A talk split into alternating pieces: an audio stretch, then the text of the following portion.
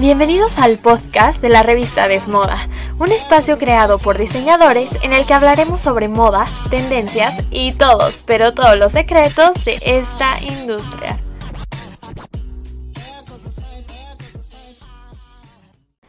Más allá del impacto del COVID-19 en la moda, del cual ya hablamos en un artículo de la revista, hoy quiero adentrarme al tema específico de la tecnología. Y es que hay que recordar que antes de que la, o más bien dicho, las cuarentenas llegaran, se hablaba de las innovaciones tecnológicas en la moda, como los textiles inteligentes, el vestido luminoso de Zac Posen o las prendas eh, impresas en 3D. También se creía que la red estaba llena de moda, que el Internet podría reventar por la cantidad de información, blogs y videos de moda. Sin embargo, estábamos equivocados. La moda es una de las industrias que más han tardado en acoplarse a la nueva convivencia 100% digital. Eh, en, en plena pandemia, el año pasado se realizaron pasarelas presenciales en la Semana de la Moda de Milán, con su debida distancia y medidas sanitarias. Pero, ¿qué resultó de esta, este tipo de pasarelas? Pues obviamente fue una prueba completa de que dicho formato ya no era adaptable a las condiciones actuales que los contagios serían inevitables y que el pensar en ello era un acto egoísta e irresponsable. Hay que tomar en cuenta, claro, que para esas alturas se hacía se había bajado un poco la guardia en cuanto a las medidas de salud. Y no se estaba la verdad, o sea, no se estaba aún tan consciente de la magnitud de la pandemia que ahora tenemos. Porque la verdad debo confesar que por las mismas fechas yo también presenté una pasarela en una terraza abierta con todas las medidas adecuadas y afortunadamente no hubo, este, no hubo contagios. Pero ahora eh, ya en, en, esta situación mm, sí lo recuerdo y digo, no manches. o sea, me doy cuenta que la verdad sí fue un grave error. Y no solo yo, sino muchas marcas pequeñas y grandes, nacionales e internacionales, han recurrido a los mismos medios, sesiones de, este, sesiones de fotos, pasarelas, todo presencial, todo con contacto humano, porque claro, para nosotros es indispensable. Después surgieron las propuestas de pasarelas virtuales y eh, aquella pasarela que provocó mucho furor que fue eh, totalmente digital y las prendas eran en 3D. Esta pasarela que fue de la diseñadora brasileña llamada Anifa Buemba.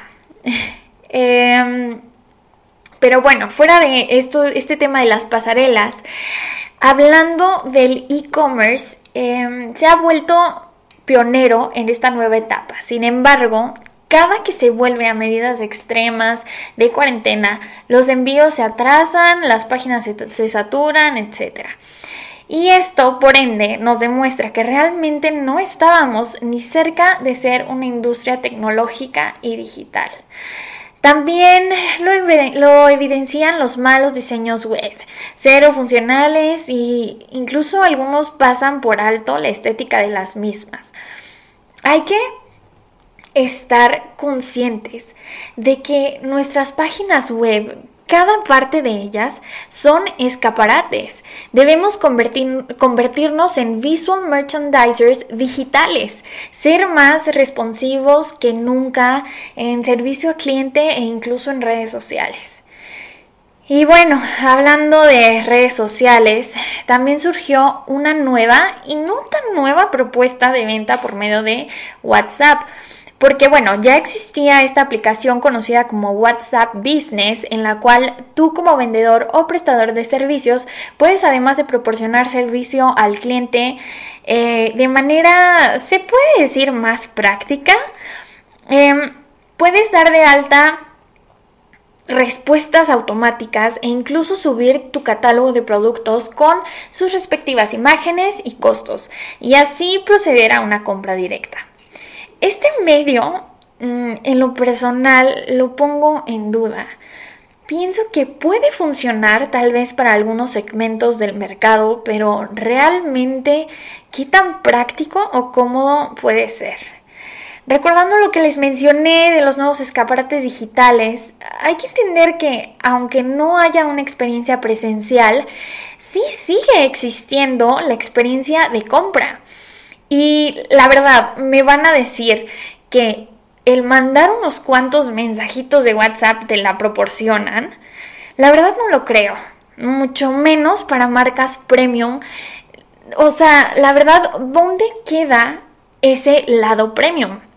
Si acaso, en el packaging. Que bueno, ese es otro tema porque en realidad muchas marcas no lo toman en cuenta, lo cual es mm, totalmente inaceptable. Pero bueno, eh, ahora, es que el punto es que no hay que olvidarnos de que tenemos ese lado humano, que todos llevamos ese lado humano y entender que no porque ahora todo sea digital, nos hemos robotizado.